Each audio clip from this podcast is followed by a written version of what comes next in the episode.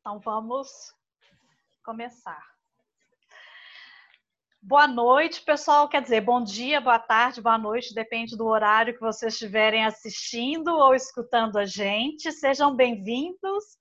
Hoje é o nosso quarto programa, que é o programa planta não é só meu vasinho de violeta. Então, se vocês estão achando que a gente vai dar dicas de como cuidar da sua samambaia dentro de casa, esqueçam, porque a gente não vai fazer isso.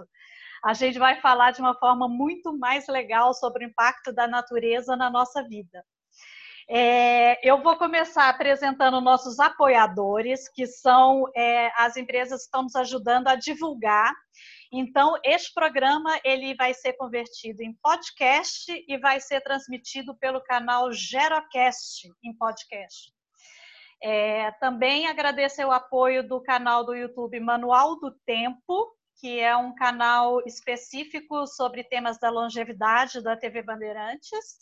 Agradecer a Maratona é, Digital Longevidade, que está começando hoje, vai até domingo é, e a Tuai, que é uma empresa, uma startup que está começando com soluções é, e inovações para os idosos no quesito moradia.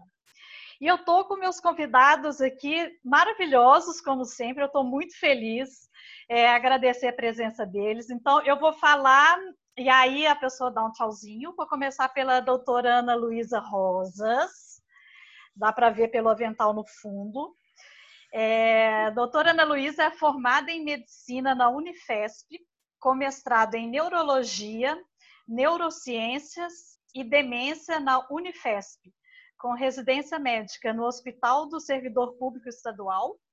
É diretora científica regional da São, é, regional São Paulo na Abras, Associação Brasileira de Alzheimer, especialista em demências médica assistente e preceptora de residentes do Programa de Residência Médica em Neurologia do IANSP. Falei certo. Maravilha. Benedito Abud, eu nem acreditei quando ele aceitou nosso convite. O Abud é um dos paisagistas mais famosos do Brasil. Com 40 anos de profissão, Benedito Abud é graduado, pós-graduado e mestre pela FAO instituição na qual atuou como professor. Do seu escritório já saíram mais de 6 mil projetos de arquitetura paisagística em escalas que vão de residências, condomínios, bairros e até cidades inteiras por todo o Brasil e mais outros três países. Benedita é internacional. O Abud transformou a arquitetura paisagística do mercado imobiliário do Brasil, com certeza, vencedor do prêmio Greening 2013, participou de 49 empreendimentos ganhadores do prêmio Master Imobiliário. E para vocês terem uma noção, algumas das suas produções recentes foram o Parque Jefferson Pérez, no Amazonas, a nova cidade de Parauapebas, no Pará, é, a Vila Olímpica, no Rio de Janeiro, que foi utilizada para alojamento dos atletas em 2016, o Estádio Nacional de Brasília, Mané Garrincha, e as praças Ayrton Senna, em São Paulo, Avenida Paulista, Shopping Cidade de São Paulo, Praça Victor Civita, UI.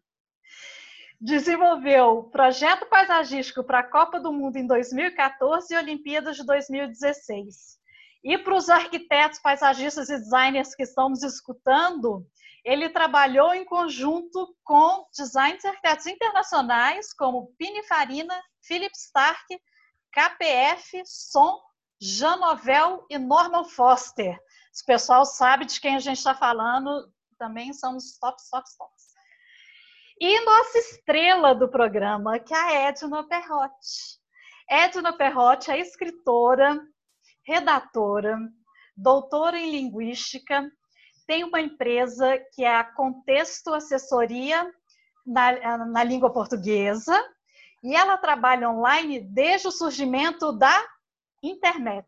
Vocês acharam que eu ia falar pandemia, né? Não é, desde o surgimento da internet. E hoje a gente vai falar justamente sobre natureza e o impacto dela na nossa vida.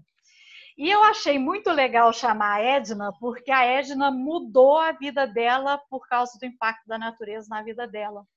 Então, Edna, eu queria começar por você. Conta um pouquinho para gente como é que foi essa sua experiência antes e depois, a transição, como é que foi isso? Bom, bom dia, muito bom estar com vocês, um prazer. Doutora Ana Luísa, Abude, Flávia, muito bom. Na verdade, eu tenho essa casa em Itatiba já há 16 anos e passo assim alguns períodos. Quando surgiu a pandemia, ah, nós tomamos a decisão de ir para lá ficar um tempo maior, porque na verdade a pandemia nós tivemos uma sorte, só para contar um pouquinho como você falou que eu sou escritora, no dia 8 de março, nós lançamos o livro Amo Minha Idade, que é um resultado do nosso blog, Amo Minha Idade, que é para os 60 mais. Para esse livro, eu co-organizei com a Beth Marim esse livro com com mulheres 50 mais. Então, são 33 textos que falam das experiências de cada um, há textos lindíssimos. Nós lançamos na Unibis Cultural no dia 8. Foi o último encontro que nós tivemos presencial, porque no dia 14 já estava se iniciando a pandemia. Daí, duas semanas ficamos em São Bernardo, mas no dia 27 resolvemos, então, passar tudo para Itatiba. Ficamos lá. Ah, até mesmo porque é muito melhor, era muito melhor na época segurar um pouco o marido, que tem 76 anos e não estava ainda respeitando muito a questão da pandemia. Minha filha estava assim de cão de guarda, não é? Não pode fazer isso, não pode fazer aquilo, não pode o papel inverteu. Eu até escrevi isso num outro texto que foi que saiu um livro, outro livro agora, nos dias em que o mundo parou. Então, para esse texto, para esse livro eu escrevi esse texto. O papel se inverteu. Os filhos agora tomam conta da gente. Não pode fazer isso, não pode sair, tem que voltar, não é? Lavou as mãos, aqueles cuidados que nós tínhamos com os filhos, eles agora estão tendo conosco. Muito bem, dia 27 de março fomos para Itatiba e ficamos a primeira vez dois meses e meio e eu não queria mais voltar. Achei a experiência excelente, excelente. Por quê? Eu posso caminhar, o condomínio é bem grande, muito arborizado. Eu tive uma experiência assim muito feliz porque eu levei o escritório para lá online, faço, trabalhei normalmente, fiz meu período assim de nove a seis, continuo fazendo com intervalo para almoço. Flávia, por favor, se você precisar me interromper, porque eu vou a minha narrativa, eu me empolgo e vou embora. Não, vai, vai contando, Edna, tá tudo bem. Então, eu coloco o meu computador na varanda, em frente ao jardim, e é uma delícia, porque eu vejo os pássaros, vejo os, os saguis, o esquilo, tucano, lagarto, tudo vai aparecendo, porque o meu condomínio uh, tem uma divisa com uma mata. E o meu terreno tem essa mata. Então, tem os coqueiros, o esquilinho vai lá, desce, uma delícia. E eu tive uma felicidade trabalhando esses dias, a questão de dois meses. Uma sabiá fez o ninho bem na minha varanda. Eu acompanhei ela chocar os ovinhos, depois, a moça que faz limpeza lá em casa, porque eu já não subo mais em escadas, né? Com 71 anos, a filha Muito já não bem. deixa mais também. Então, a, a, minha ajudante subiu, filmou quando eles nasceram, pequenininho. Daí eles foram crescendo, eu acompanhei o crescimento, até eles tentarem sair voando. E foi assim uma delícia, dois meses, dois meses e pouco acompanhando. E lá dá para cozinhar, eu cozinho, acho assim, porque hoje eu estou em São Bernardo, mas eu vim só essa semana para fazer alguns exames de rotina, mas eu volto, não vejo hora de voltar. E lá é. Ontem eu vi quão difícil é aqui para eu limpar todos, higienizar todos os alimentos. Lá não, eu já criei uma rotina, eu tenho um balcão grande numa outra varanda, é muito mais fácil. Então, eu tenho quem me entregue a compra né, do mês ou da quinzena. Outra coisa que é muito bom, porque lá alguém me oferece ovos, eu me entrego os ovos que eu nem vou receber, porque daí já deixa lá na frente, na garagem, não tem problema, que é tudo aberto. Depois eu pego, ah, me entrego os ovos, me entregam massas, porque muita gente também foi para lá, saiu daqui, foi para lá, de São Paulo. Eu tô querendo mudar para lá. Você está é. contando isso e tudo. Resolveu a fazer alguma coisa. Então, tem gente que faz massa, tem gente que faz pão de queijo. Então, e fora isso, aos domingos, vai um sitiante levar os produtos fresquinhos, aquela rúcula deliciosa, alface delicioso, com preço assim baratíssimo. Esses dias minha filha disse para meu marido: "Mas como eles conseguem por esse preço?" Ele disse: você precisa pensar que não tem os atravessadores, não tem as perdas dos alimentos, sai fresquinho do sítio. Ele vai no domingo de manhã, nove e meia, dez horas, ele entrega tudo e vai para minha casa. A gente não vai ao banco e já paga tudo transferindo para as contas deles. Que maravilha. E você percebeu que depois que você fez essa transição, você percebeu alguma mudança assim na qualidade do seu sono, é, na produtividade do seu trabalho? Você percebeu alguma mudança? Eu acho que muito, né? Eu durmo muito bem, muito bem mesmo, até porque lá não tem nenhum tipo de barulho. A minha casa fica bem mais isolada. A, a única coisa que eu ouço de vez em quando, mas raramente, é a moto do segurança, mais nada. Então, eu durmo muito bem, de 8 a 9 horas por noite, sem problema nenhum.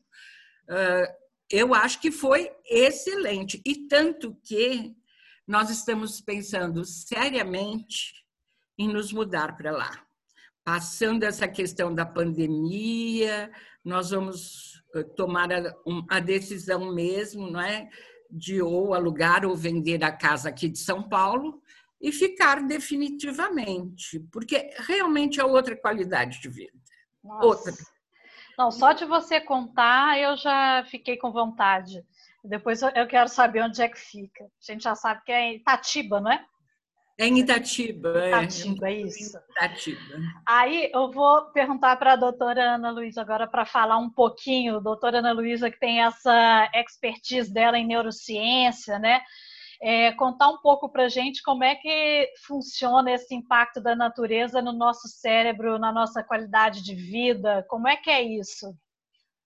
Pode deixar comigo agora. Agora a gente segue adiante com, com, com uma parte mais científica, mas se a gente for parar para pensar, não tem nada muito de científico, não. Tem uma coisa é, que é quase lógica, né?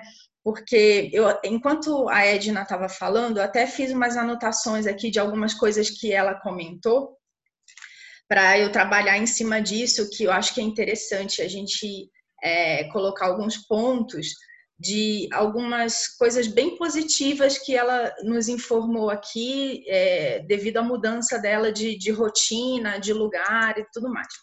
Então a gente tem que lembrar que assim é, tudo tudo na gente, né, nós seres humanos e no, no, nos outros animais também, obviamente, funciona na base de sinapses e hormônios, liberação de hormônios e sinapses e tudo mais.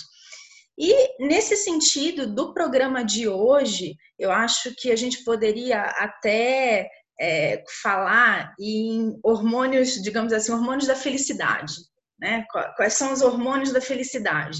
Em termos de neurociência, o que, pode estar acontecendo aí com o cérebro da Edna em relação é, à liberação de hormônios que causam essa sensação de plenitude, de felicidade nela quando ela se mudou de um ambiente para o outro. Não necessariamente o ambiente onde ela estava, e isso é importante a gente frisar, porque quando a gente fala desse jeito, parece que a vida anterior era tudo muito ruim, que nada prestava. Não é isso. A é. gente tinha a nossa felicidade também, como a gente tem a nossa felicidade também num ambiente outro. Mas quando a gente é, se propõe a mudar, ou no nosso caso, onde a gente foi obrigado a, a, a mudar muitos aspectos por conta da pandemia, né? É, a gente tem a chance de experimentar novas sensações. E que podem ser tão boas quanto as que a gente já tinha, podem ser melhores ou como podem ser até piores. No caso da Edna, a gente teve a felicidade, ela também, de serem experiências que trouxeram uma qualidade de vida melhor. Então, esses hormônios da felicidade atuaram mais nela do que outros hormônios, por exemplo, que trariam mais tristeza, mais inconformidade, né? Não, não fariam com que a pessoa não tivesse tanta vontade de lutar para que aquilo desse certo, porque a gente tem que pensar que é uma luta para a gente fazer dar certo as mudanças, né? Porque algumas transições elas são suaves, mas outras podem não ser tão suaves assim. De repente, é uma pessoa que é uma pessoa muito urbana, então, por exemplo, a Edna, que, que é escritora, que usa bastante internet, que é bem ativa nesse sentido, de repente vai para um lugar onde a internet não é tão é, rápida quanto é aqui na cidade de São Paulo, de repente ela não tem tanta facilidade de conseguir as coisas como ela conseguiria aqui. Então a gente tem que ir se adaptando e tem que, tem que ir mudando também. Então não é, em geral, uma mudança fácil de acontecer. Porém, quando ela acontece, é, é uma sensação de plenitude muito grande, né? Porque, é, é digamos assim, esse quarteto da felicidade, que eu chamo, né? Os hormônios da felicidade, esse quarteto da felicidade, que seria a endorfina, Todos nós produzimos uma endorfina, né? Dopamina, serotonina, por exemplo, ocitocina, são todos hormônios que são liberados quando a gente tem essas sensações de prazer. A endorfina é um analgésico natural que nós temos, né? Nosso analgésico endógeno, digamos assim. A dopamina, ela, ela se presta muito bem para para aprendizado, para áreas mais motivacionais, para você ter a vontade de ir lá fazer determinada é, determinada ação. A serotonina está muito ligada com o prazer, né? A ocitocina muito ligada com a confiança com a pessoa, que a, com a pessoa tem de, de fazer determinadas ações.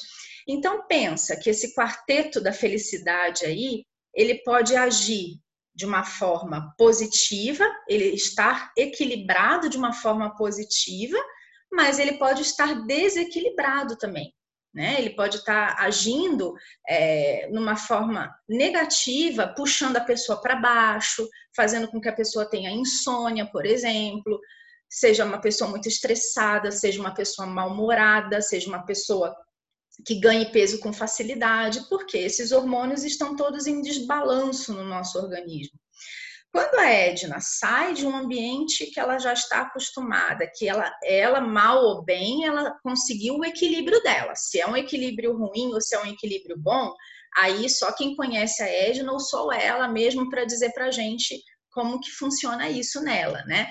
Mas ela saiu de uma situação X, de um equilíbrio, e foi buscar outra situação de equilíbrio. E o fato dela estar tá próximo da natureza, isso também tem a ver com a personalidade dela, porque também não adianta você colocar uma pessoa que não gosta da natureza ou não se sente bem com natureza na natureza. Não vai, não vai dar muito certo, porque a pessoa vai ter que é, reconstruir muitas coisas, né? E quando a gente fala em reconstrução, é uma ideia que transmite um pouco de dificuldade, né? Tudo que você tem que reconstruir, você vai encontrar dificuldade. Então, também facilitou, provavelmente facilitou, que se ela já tinha uma casa em Itatiba, é porque ela já é uma pessoa que gosta de natureza, que gosta de se sentir assim é, em determinados momentos da vida dela. O que talvez ela não soubesse é que ela fosse ser capaz de gostar desse tipo de vida o tempo inteiro. E não só como um momento de relaxamento, não só como uma situação de fuga dessa, dessa loucura que a gente vive. Então, ela se encontrou nessa casa dela. Né? E ela fala que ela faz caminhada, que ela conseguiu levar o ambiente de trabalho para lá e ela conseguiu é, cumprir as horas de trabalho sem atrapalhar as horas de lazer dela, o que é muito importante também, porque nessa pandemia a gente perdeu um pouco de limites, nós e os nossos chefes, né? Porque é, tá, todo mundo acha que porque a gente está em casa ou mais tempo em casa, a gente tem mais tempo para fazer as coisas. É, é, essa pandemia nos trouxe também o verdadeiro sentido do que é o pseudo excesso de tempo, né? Todo mundo achou que fosse ter um excesso de tempo danado. É, é um pseudo excesso de tempo, porque o tempo para mim é desse tamanho, se bobear é escasso. Eu estou trabalhando muito mais nessa pandemia do que antes, sobra muito menos tempo para mim do que antes, então a gente tem que ter um pouco de cuidado com isso. E aí ela soube fazer bem isso. Ela soube dividir, soube trazer o trabalho porque era necessário também, né? Ela não poderia viver só vendo sabiá, ela teria que fazer as coisas dela também acontecerem. Ela trouxe esse ambiente para o sítio dela, para a casa dela Itatiba, conseguiu administrar um home office com lazer, que é uma tarefa bem difícil também, a gente achar esse equilíbrio. Ela experimentou esse processo de conhecer, de, de, de perceber a transição da natureza, né? Essa coisa do, do sabiá que fez o ninho é, na, na, varanda dela é sensacional, porque a gente vê que o, o, mundo acontece na nossa volta, quer a gente queira, quer a gente não queira. O que acontece na maioria das vezes é que a gente não presta atenção. Quantos de nós temos a nossa violeta, né? Que é o tema do, por exemplo, o tema da, da, da nossa, da nossa aula de hoje, e a gente não percebe que ela tem é, um ciclo, né? Começa é, sem nada, sem nenhuma florzinha, de repente aparece um brotinho, de repente é, esse brotinho abre mais um pouquinho, aí você vai regando, vai botando para pegar sol, e daqui a pouco, quando você vê, o vasinho está cheio. Só que a gente não percebe isso. A gente, quando olha para o vasinho de violeta, um dia está tudo verdinho. Aí um belo dia, duas semanas depois, você olha e fala assim, nossa, tá tão cheio de flor. Então você não percebeu essa transição, você não percebeu essa mudança. E não é só na natureza, a gente não percebe as mudanças que acontecem no nosso, no nosso entorno. Né? A gente olha muito para o nosso umbigo e nessa vida louca que a gente está vivendo, que todo mundo está vivendo, a gente não consegue perceber o que acontece ao nosso redor. Então, é, a, a Edna está experimentando justamente essa sensação de conseguir é, prestar atenção nas coisas que acontecem em volta dela e ela se percebe numa situação que, que é maravilhoso. Como, como que uma pessoa pode não se sentir maravilhada em ver a evolução e o nascimento do sabiazinho lá, né? Você quer falar, Flávia? É, eu você quero falou, fazer uma. É, levantei dedinho é fazer uma, uma ponte que é muito interessante na fala da Edna, é que esse conceito que a gente tem, tanto fala mais abrangente do envelhecimento ativo, do envelhecimento saudável, dessa nova geração é, de idosos, né? A Edna já faz parte da nova geração de idosos que está vindo daí, que, que a mudança na vida dela você consegue perceber todos os pilares do envelhecimento ativo. Você vê que a participação social dela é, aumentou, conheceu mais os vizinhos, os fornecedores locais, né? Ela aprendeu uhum. coisas novas. É, é, tem, tem, é, é muito mais amplo do que isso, né? E aí eu vou aproveitar, depois eu vou voltar com você, doutora Luiz, mas eu vou passar a bola para o Abud, porque, Abud, tendo toda essa experiência sua, com mais de 6 mil projetos na bagagem, é, você percebeu muito antes e depois eu imagino. Sim, né? sim. Dessa mudança na vida das pessoas com a influência da natureza. Então, veja bem, eu sou um profissional que constrói natureza, né? Então, eu, aliás, esse ano fazem 50 anos que eu comecei a trabalhar nesse universo do paisagismo, ainda como estagiário, né? E eu me identifiquei muito com a Edna, porque eu estou numa situação muito parecida com ela. Eu estou aqui numa chácara uh, em São Roque, uh, numa minha chácara também é, é, a última, é a última do, do condomínio, que tem uma mata, meus netos chamam aqui de casa da floresta, porque a gente é abraçado pela natureza. Agora eu estava vendo os, os saguis passarem aqui na minha frente, tucanos, teius, enfim, muito parecido. Também descobri que aqui o supermercado, que é ótimo, entrega na porta, a farmácia entrega na porta, que eu também não sabia, enfim. E a gente mudou para cá com toda a família, ficamos seis meses aqui. Agora meus filhos tiveram que sair e tal, em função de estar tá tendo uma certa abertura, mas a gente continua aqui. Então, veja bem, como eu construo é, é, jardins, natureza, praças, eh, levam muito essa história da, da, de condomínios, levando a vegetação, né? Eh, enfim, eu acho que eu também construo um pouco de paraísos, tá? Usando aí já uma, uma licença poética, uma vez que paraíso, né, no, no termo clássico, é um jardim protegido. Então, a gente tem criado esses jardins protegidos e eu acho viu, doutora Ana Luísa, que a grande tendência assim das pessoas, primeiro uma tendência internacional. Eu tive ano passado representando o Brasil no MIPIM, que é o maior evento de urbanismo internacional, e simplesmente o tema estava sendo a cidade verde. Não porque eles quisessem, mas porque, mas porque todas as grandes urbanizações, né? a Nova Cairo, Nova Londres, a Nova Paris, todos esses grandes centros urbanísticos uh, estão uh, sendo construídos com muito mais parques, muito mais parques lineares, muito mais áreas verdes, porque isso é uma grande demanda.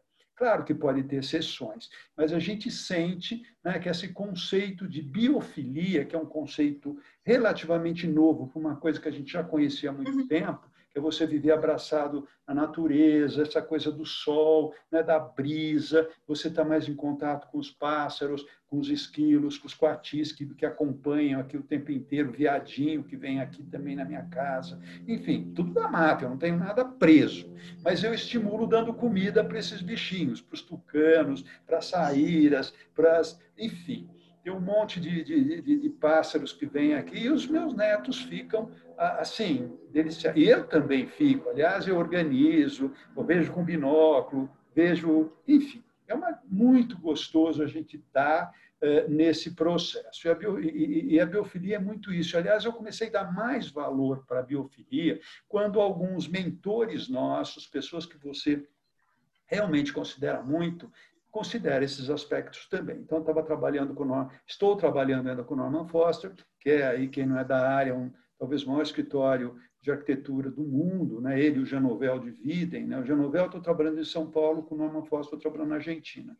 Mas, assim, a primeira coisa que ele colocou do conceito que ele queria no projeto era trazer o design biofílico, né? que é você realmente estar abraçado com a natureza, ter muita luz, luz diurna, né? menos ar-condicionado, menos luz artificial, né? Por exemplo, eu estou agora aqui com, no, no, meu escritório porque lá fora está tendo uma, uma reforminha, o pessoal está mexendo, está trabalhando, e eu estava com medo que caísse a internet. E aqui eu estou exatamente no ponto da internet, por isso que eu estou aqui dentro. Mas eu estou vendo aqui, eu estou com uma paisagem enorme na minha frente, óbvio que vocês não veem.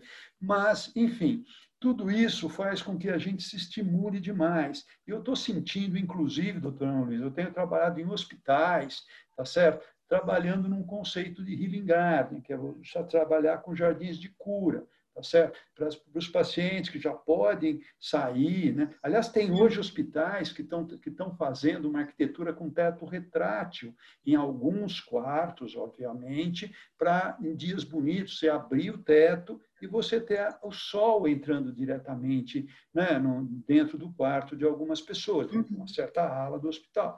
Então, a gente está vendo essa tendência internacional e o Brasil não foge à regra. Né, a gente vê que os empreendimentos que têm áreas externas mais, vamos assim, generosas, com mais sensação de verde, eh, eles estão vendendo muito mais. Em outras palavras, as pessoas estão procurando esse tipo de coisa. Né? Então, está é, é, é tá sendo muito gostoso ver essa relação e a doutora Ana Luísa colocando em termos técnicos, aliás, eu até anotei aqui, né, os, os quatro, os quatro, vamos dizer assim, quarteto da felicidade, né, os quartetos da felicidade, porque a semana que vem eu estou participando de um congresso sobre arquitetura da felicidade. Eu vou fazer um tema sobre paisagismo da felicidade. Eu estava até montando a minha palestra. Aliás, eu até pedi opinião dos meus vamos assim, dos meus seguidores do canal, porque depois de ver, aliás, eu tenho a mesma idade da Edna, tá? É, quando eu, é, enfim, é, de dois anos para cá, eu comecei a sentir a necessidade. Eu dei aula há muito tempo, universidade e tal, e eu comecei a sentir que eu estava muito absorvido pelo trabalho, do trabalho mais prático, e estava deixando de teorizar um pouco, porque é uma coisa que eu gosto muito, eu acho que a gente aprende muito. Então, o que, que eu fiz? Eu, eu, eu abri um canal no YouTube, que chama Criando Paisagens, que é um livrinho que eu escrevi e hoje é uma referência em escolas de arquitetura, por isso que eu gosto muito. Né? E eu criei, fiz esse, esse, esse, esse canal, é, inclusive postei a semana passada um vídeo, tipo, olha, vou fazer um, um, uma palestra sobre paisagismo da felicidade, eu quero saber sua opinião e tal, e falei mais ou menos o que eu pretendo fazer, falar na palestra, que é discutir essa, essa relação da memória afetiva. Né? A gente considera, hoje a gente vê que 85% da população brasileira vive em cidades. Né? E essa, essa migração do campo para a cidade aconteceu nas últimas décadas, nas últimas três, quatro décadas, não faz tanto tempo. Então, por exemplo, em trabalho, se a gente está trabalhando junto, né, Flávio, em alguns projetos aí para 60 mais, eu tenho procurado colocar por exemplo, muita vegetação que eu imagino que as pessoas pudessem ter exatamente nas suas chacras, no sítio, na roça, sei lá, no, na área do campo. Né? Então, trabalho com muita jabuticabeira, frutíferas como, como pitanga, outras frutíferas mais antigas, como a uma coisa que praticamente já não existe mais. Né? Colocando plantas que a gente imagina, né? determinados aromas de plantas que provavelmente a gente tem, sabe que vão ser memórias gostosas. Por exemplo, aqui nessa chácara, eu plantei jabuticaba porque quando era criança eu, eu subia no pé de jabuticabeira do Exato. Avô, Isso né? é Isso muito importante, Abude. É Memória olfativa. Pois é, a olfativa, a visual, tá certo? Aqui a gente. E a primeira frase desse livrinho que eu escrevi há 15 anos é assim: o paisagismo é uma das poucas expressões artísticas que considera os cinco sentidos humanos. Né? Você tem o paladar através das frutas, você tem o olfato através do, do, do, do perfume das, das frutas, da, da, das folhas, né? amassar a folha pitanga e cheirar, é coisa da minha, da, quando eu era criancinha nas, na, na, no sítio do meu tio, tá certo? Então eu faço isso até hoje para ter essa coisa gostosa desses momentos, tá certo? A questão do sol, da sombra no tato, as texturas, né? Enfim, e você ouvir o canto dos pássaros, o murmúrio da água, o farfalhar né, das folhas, que também isso traz memórias gostosas. Então, exatamente nesses projetos que a gente sabe que é, que é dedicado aos 60 mais, eu tenho procurado trabalhar com essas memórias que imagino, né? Claro que eu não sei, cada um tem a sua memória, mas eu imagino que seja uma memória um pouco mais, vamos dizer assim, de todos, e colocando determinadas plantas, inclusive plantas que, que a minha avó plantava, plantava no jardim. Né? O conceito de jardim lá da minha avó, minha avó teve dez filhos, e mesmo assim, na frente da casa, ela semeava amor perfeito, boca, palma de Santa Rita, boca de leão, e eh, tal, e cuidava do jardim com dez filhos. Né? Eu fico imaginando. E sem cercadinho, hein?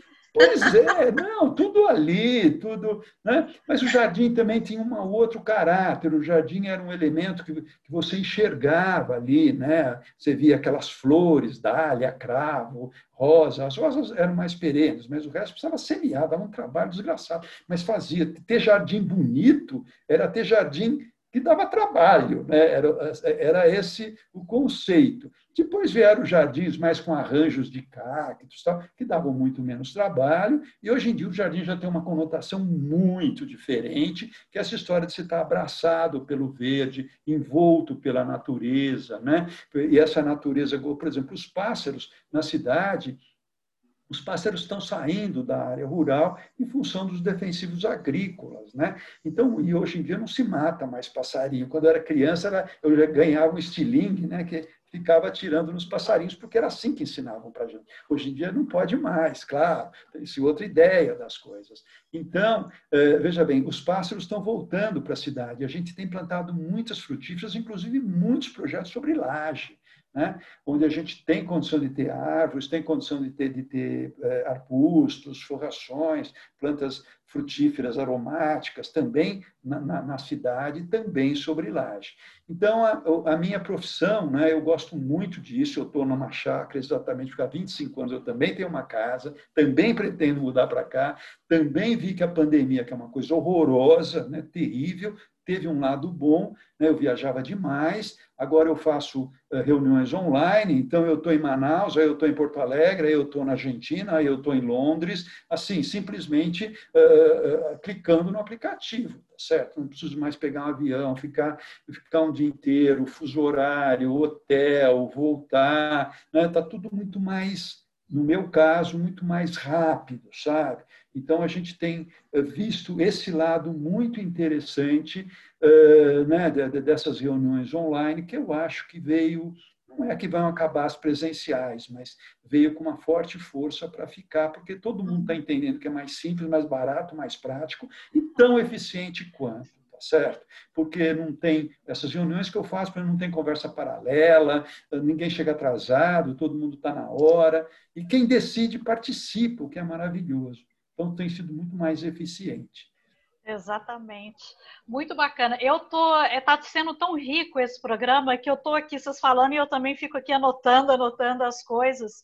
E eu queria ressaltar algumas coisas que o Abud falou que são muito interessantes que na realidade você está criando uma memória afetiva para os seus netos. Né? Então, quando você fala que você plantou uma árvore da época da sua avó, você está passando para frente uma memória afetiva que vai ter um reflexo em toda a vida deles e quando eles ficarem idosos, eles também vão buscar essa memória afetiva. E quando a gente fala de memória afetiva também, e esses programas todos que eu que eu criei nessa série, que do Moradia para Longevidade, o intuito de chamar pessoas da área do design, da arquitetura, do paisagismo, era justamente porque a nossa profissão é muito uma profissão de fazer conexões é permitir que o ser humano faça conexões com ele mesmo ou com os outros e com o entorno. Né? O paisagismo ele tem muito essa questão de fazer conexão com algo que a gente tem que é muito primitivo e natural do ser humano e que a gente deixa é, às vezes muito para trás. Eu acho que por isso que traz tanto prazer para gente nos, no quarteto da da felicidade, porque a gente, de certa forma, a gente recria uma conexão, né? É, e achei também muito legal a fala do, do de como que o, o, paisagismo e a natureza ele estimula, incentiva todos os sentidos. Isso é muito interessante, uma coisa para as pessoas até observarem em casa, porque às vezes a gente está falando numa escala grande, mas é, de repente numa escala menor, não pensar simplesmente que planta eu vou colocar aqui, mas pensar em como a gente pode estimular todos esses sentidos, mesmo que seja numa escala menor, né? É, e uma outra coisa também que eu achei muito interessante, para a gente não perder a esperança, porque a gente, quando fala de centros urbanos, a gente já pensa naquela coisa da cidade cinza, né? E eu acho que a gente precisa resgatar, e o Abud colocou muito bem sobre essa tendência internacional, que é um pouco desse resgate, é, e eu acho que no Brasil a gente tem tudo para fazer isso de uma forma muito bem sucedida, que é resgatar a natureza nos centros urbanos. É, e fazer um trabalho forte junto à prefeitura. É, no final do programa, eu vou repetir os livros da Edna, o canal do YouTube do, do Abud. Mas, por enquanto, eu queria voltar para a doutora Ana Luísa, porque é, a natureza ela tem um impacto também muito importante na, na vida das pessoas com demência. Né, e Alzheimer, que são pessoas que vão perdendo conexões, né? Nós estamos falando hum. de conexões. Sim. É, e eu sei que é expertise da doutora Ana Luísa essa área. Então, eu queria que você falasse um pouco é, também sobre esse ponto de vista, porque eu sei que tem muitos ouvintes nossos é, que, que tem ou alguém em casa com algum tipo de demência ou está começando, e como que até a natureza consegue ajudar nesse processo, né? Então, inconscientemente, né, ou até conscientemente, né, aí vocês, arquitetos aqui podem dizer para mim, vocês acabam trabalhando muito bem com esse quarteto fantástico. Quando vocês acabam é, fazendo projetos que vocês tentam buscar todas essas, todos esses estímulos a esses sentidos, indiretamente, vocês já estão trabalhando, é, digamos assim, numa proteção do nosso cérebro. Porque quando a gente fala em demência de Alzheimer, e aqui eu quero falar uma coisa com bastante cuidado para o nosso ouvinte, porque é, é sabido, né? Então, é, é que, eu, eu, quero deixar bem claro aqui que, infelizmente, Alzheimer ainda é uma doença que não tem cura, infelizmente. Então, tudo que for falado aqui não é no sentido de evitar que ninguém tenha nenhum tipo de demência ou nenhum tipo de doença, porque às vezes um ouvinte mais desavisado pode pegar o podcast no meio ou a gravação no meio e achar que, ah, então eu vou me mudar para um, um lugar de mato porque assim eu vou curar meu pai ou meu pai vai melhorar. Vai melhorar, certamente, mas talvez não, né? A gente não está falando em cura. Mas quando você é, traz para o seu ambiente, seja ele é, na sua casa, na, tanto na cidade quanto numa casa de campo, né, na, na casa da floresta do Abude, quando você traz esses elementos de arquitetura que você pode trabalhar com esses sentidos da pessoa, você de uma certa forma você está estimulando aquela pessoa cognitivamente. Sim, há um estímulo cognitivo quando você estimula os seus órgãos dos sentidos. Então, se você projeta algum ambiente onde a pessoa é, tem que, ela se sente é, impelida a ir lá e, e, pensar como que vai mexer naquilo, como que vai é, interagir com aquele ambiente, ela está fazendo, sim, um, um reforço cognitivo de alguma forma. Quando, quando você planta determinados tipos de plantas frutíferas, que vem o cheiro, tem a memória olfativa, que é muito importante quando você ouve barulho de animais, o barulho da natureza, tem essa memória também musical, que é um som. E a memória musical é uma das últimas a serem perdidas no Alzheimer. Né?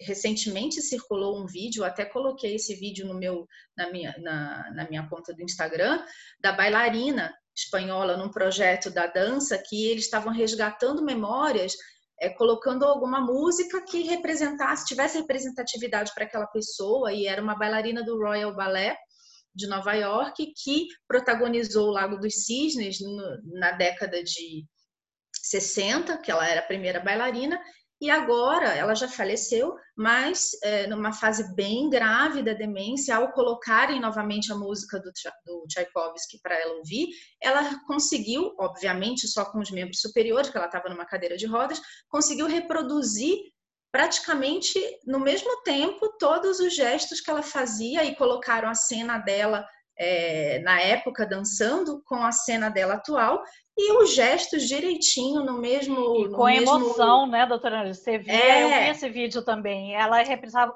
ela reviveu realmente reviveu aquele momento. aquele é. momento. Tanto que chega uma hora no final que ela mesma pede para o neto, eu acredito que seja o neto dela ou quem estava organizando o projeto, tipo, para, chega agora porque tá demais para mim, né? E aí depois ela voltou para o mundinho dela. Infelizmente já já se fechou. Mas você trabalhar com isso é sensacional. E quando você consegue trazer esse equilíbrio para o quarteto fantástico lá do, do nosso cérebro, você faz com que a pessoa melhore a qualidade do sono, como a Edna melhorou a qualidade do sono dela.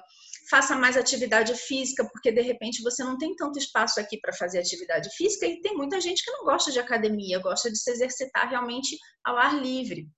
Então você caminha mais, você faz mais atividade física, então você combate o sedentarismo de uma certa forma.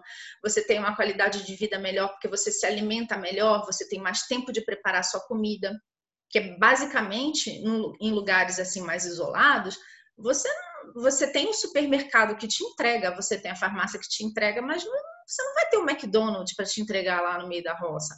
Então, assim, você acaba é, cozinhando né, melhorando as suas habilidades culinárias, isso também é um, é, um, é um reforço cognitivo, testar novas receitas, testar novos sabores.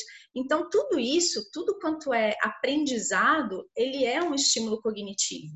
Você fica menos estressado, e hoje em dia a gente sabe que os fatores de risco cardiovasculares, porque coração e cérebro agora andam juntos, né? Então, tudo que é fator de risco cardiovascular, que antes a gente pensava ser somente do coração, né?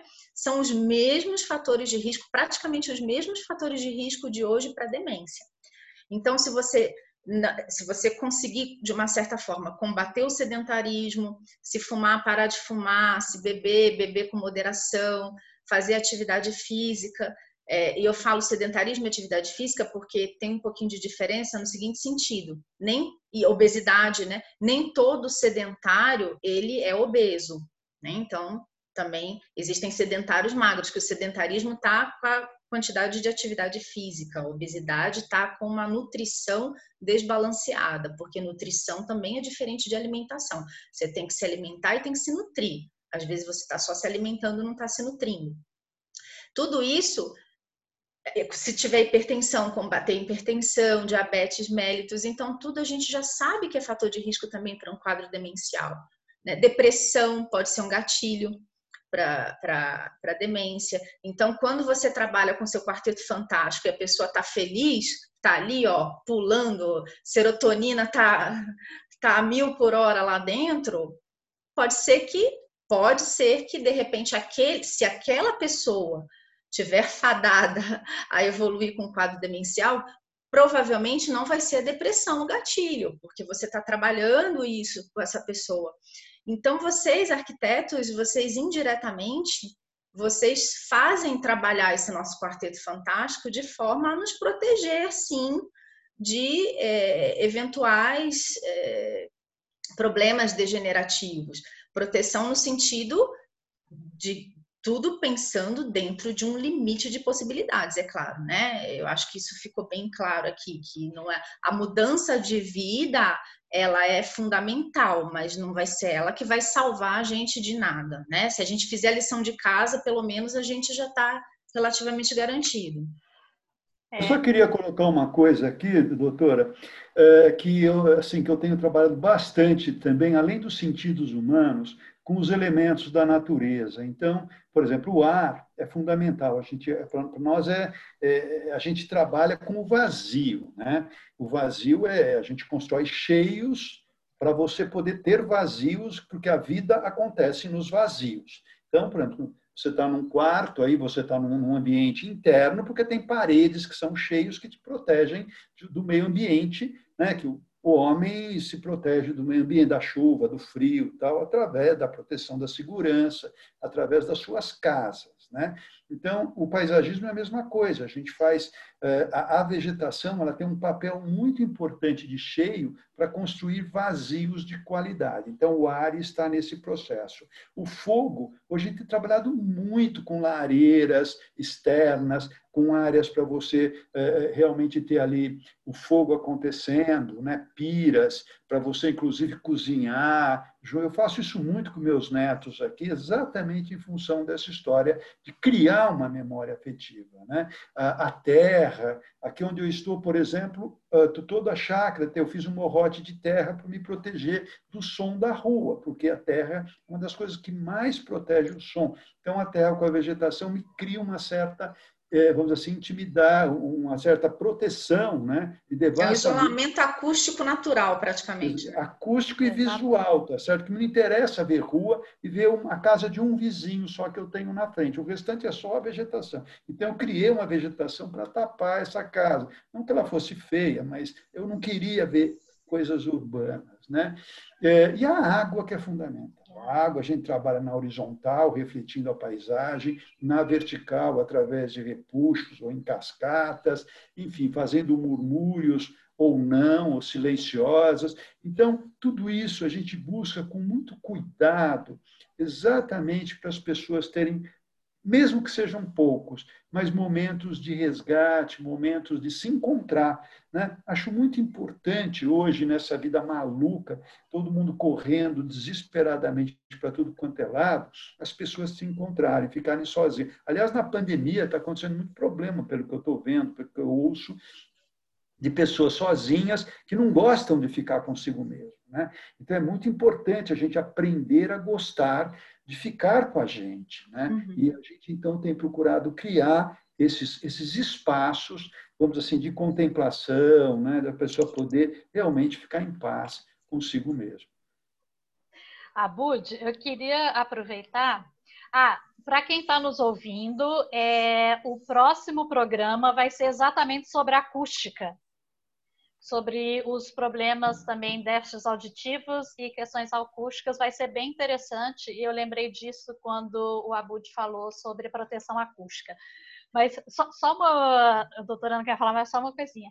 É, que eu queria ver com a Abud, que é o seguinte, a gente está falando sobre qualidade de vida, sobre o caminhar, sobre centros urbanos, e às vezes as pessoas, quando a gente fala sobre paisagismos, é, é elas acham que é só jardim. E o paisagista, ele trabalha muito bem também essa questão de calçadas, que é fazer, de novo, conexões. Né? De novo, permitir que é quando a gente fala em deixar o sedentarismo, eu não estou falando para ele para uma pista de Cooper correr, né? A gente está falando de repente dar voltas no quarteirão, é, vá na padaria a pé, é, fazer coisas assim. E o paisagista ele trabalha muito bem questão de calçada é, calçadas, a preocupação com deixar as superfícies niveladas, proteção com, no que se refere às árvores nas calçadas, né, Abud? Sim. Inclusive o paisagista trabalha, quando me pergunta, vou passar a palavra já já, doutora Ana. É, onde é que você trabalha? Eu digo onde chove. Onde chove é a nossa área de trabalho. E a gente constrói paisagem. Só que a paisagem não é só a vegetação. A paisagem, numa tradução mais ampla, é tudo que se vê. Né? Então, o que a gente não pode, que já foi falado aqui anteriormente, é deixar com que essa paisagem vire paisagem, naquele sentido assim, eu passo tanto lá que eu já nem enxergo mais. Tá certo? Por isso que é importante a gente ter, eh, por exemplo, eh, maciços de vegetação que floresçam abundantemente e que te chame a atenção. Porque senão, normalmente, tudo aquilo vira paisagem, no sentido ruim do termo certo? Aquilo acaba sendo uma coisa que você não presta mais atenção. Então, é muito importante, de repente, uma, uma flor que, que, que exala um cheiro um pouco mais forte, essa questão da visão, porque a gente trabalha sempre numa, numa sequência de um percurso.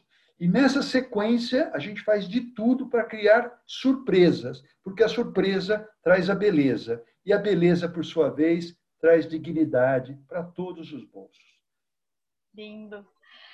Doutora Ana, estava era só para é, não era só para puxar a sardinha para o meu lado sempre. Quando você comentou que o próximo programa vai ser sobre isolamento acústico, né? É só para é, deixar uma curiosidade, até uma pulguinha atrás da orelha, que hoje em dia a gente já sabe que a baixa acuidade auditiva é um fator de risco para demenciação. E aí Aí eu deixo a bola com vocês para o próximo programa. Sabe por quê? Porque tem a ver com a conexão quebrada. Exato, a pessoa vai se isolando depois, cada vez né? mais no seu é. mundinho, né? Não escuta, é, não começa a perder o interesse e aí o cognitivo vai para o brejo. Mas isso aí eu deixo para você falar no próximo programa. No só, próximo programa. Puxe a sardinha para o meu lado. Exatamente. Ô, gente, nós estamos encaminhando para o finzinho do nosso programa. Então, eu vou deixar, eu vou repetir os nossos apoiadores. Vou repetir ali. É, eu vou pedir para vocês pensarem, enquanto eu repito os nossos apoiadores, pensarem em uma dica final, alguma pergunta para deixar, uma, é, qualquer coisa que vocês quiserem falar. E vou pedir a Edna para repetir é, a empresa dela, o livro que ela lançou e repetir o blog. Vou pedir o, Abud para repetir o canal dele do YouTube e o livro também, tá? Então, enquanto vocês pensam isso, nossos apoiadores, Gerocast, que esse programa vai ser transmitido por, é, pelo podcast chamado Gerocast, Manual do Tempo, que é um canal do YouTube é, que trata sobre o tema do envelhecimento da TV Bandeirantes, a Maratona Digital Longevidade, que começa agora, começando hoje, dia é, 20, que nós estamos gravando dia 20, apesar do programa eu ar semana que vem. É, e a Tuai, que é uma startup de soluções inovadoras para moradia em casa. Então, pessoal, vamos fechar o nosso programa com um pouquinho de cada um. É, eu vou deixar a Edna por último, porque a gente começou com ela, então eu vou fechar com ela. Então, vamos, vamos no Abud. Então, uma dica é o seguinte: outro dia eu estava andando no Ibirapuera e tinha algumas frases sobre o tempo impressa num, num concreto. E uma me chamou muito a atenção, que é o tempo nos tempera. Né? E eu acho que a gente pode deixar que o tempo nos tempere com um bom tempero ou com um mau tempero. Então, faça tudo para estar sempre bem temperado tá certo? Porque né, essa história da felicidade ser um U, e aqui embaixo aos 40, mais ou menos, é a parte pior, e agora a gente está numa fase, pelo menos eu e a Edna, né, de já estar tá nos 70, assim, e agora é só felicidade e a gente só agradece. Então é isso, adorei participar do programa. Meu livro e meu canal chamam-se Criando Paisagens. Tá? Espero vocês lá, porque está muito gostoso, principalmente no canal, que eu tenho me dedicado bastante. Obrigado, Flávio. Obrigado a todo mundo. Ah, eu adorei. Doutora Ana. Então, eu estou aqui pensando, tinha tanto conselho para dar, mas acho que eu só vou dar um que eu acho que talvez seja bem é, pertinente ao nosso tema. Usem e abusem dos seus cinco sentidos para o estímulo cognitivo. Usem e abusem, sem moderação nenhuma. Usem tudo que vocês podem usar dos seus cinco sentidos para estimular o cognitivo de vocês, porque só aqui você já tem um belíssimo método de reabilitação cognitiva, só se você souber usar os seus cinco sentidos. Explorá-los mesmo, né? Que às vezes a gente só tem a tendência a explorar algum sentido quando ele nos falta, né? Mas não.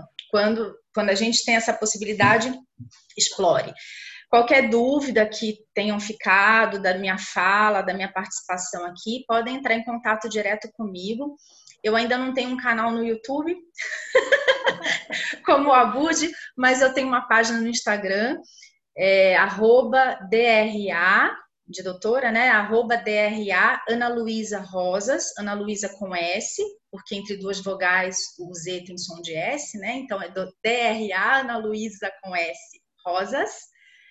É, vou ter muito prazer em ter vocês lá. E se houver alguma dúvida, podem mandar um direct para mim que eu respondo tranquilamente por lá. Porque às vezes aqui a gente quer falar tanta coisa, ou então às vezes a gente fala alguma coisa e a fala fica pela metade e gera alguma confusão, alguma, alguma dúvida, então fiquem à vontade para me seguir, eu vou adorar ter vocês lá e também solucionar alguma dúvida que vocês tenham em relação ao que foi falado aqui no programa de hoje. Ai, e obrigada pelo convite. Muito obrigada. Imagina, um não se acomode não, porque eu estou programando um programa mais para frente, exclusivo sobre demências, e você vai voltar, viu? Não acha que você vai se escapar fácil assim, não. Eu vou fazer um outro. Não se acomode não, foi ótimo. Não é, se acomode não. Vou fazer um outro programa. Sabe por quê? Essa semana eu participei de um programa da Abras, que é a Associação Brasileira de Alzheimer. É, o programa é era Design, Dignidade e Demência. Eu fui convidada falou... para participar desse programa também, mas eu declinei porque eu falei, como também eu ia fazer esse, para não ficar ah, uma coisa muito parecida, né? E aí a gente mas tem a oportunidade de falar. Outro, Porque Aí teve gente... tanta audiência e tanta pergunta lá, e teve muita pergunta que a gente não conseguiu responder. Então, eu vou fazer um outro programa, a gente vai chamar os profissionais de novo, e nós vamos falar como é que a arquitetura, a gente pode até pensar como é que a arquitetura, paisagismo e iluminação, como é que as disciplinas de projeto conseguem ajudar as pessoas com demência. Então, vocês aguardem. Edna, o que, que, você achou do nosso programa? Um que privilégio. Que é sua dica? Fale tudo. Eu quero agradecer muito o convite, Flávia. Para mim foi um privilégio. Eu tive aulas aqui excelentes em 60 minutos. minutos. Aprendi muito. E quero deixar um convite para a doutora Ana, para o Abude, se puderem escrever um texto para o nosso blog amominhaidade.com.br. Muita gente, eu já convidei muita gente para escrever para o blog, tem uma aceitação muito grande. Então, vai ser uma excelente contribuição para os maduros, não é? Então, é um privilégio mesmo. Eu sou muito o, o blog Amo Minha Idade, eu amo minha idade, realmente. É, é um privilégio chegar aos 70, eu já cheguei aos 71, produzindo, participando, conhecendo novas pessoas como vocês.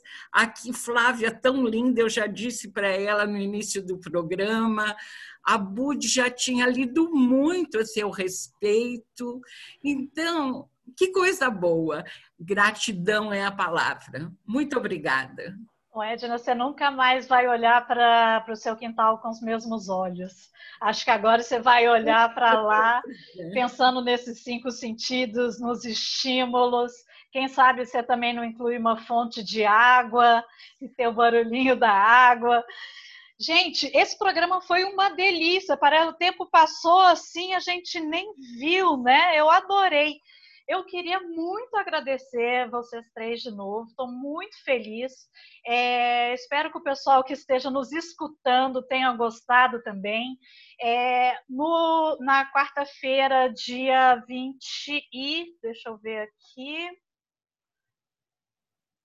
Quarta-feira, dia 25, às 18h30, que é esse horário, que é a estreia. Eu vou estar lá ao vivo no chat é, respondendo perguntas e recolhendo perguntas para depois repassar para os profissionais que estão aqui.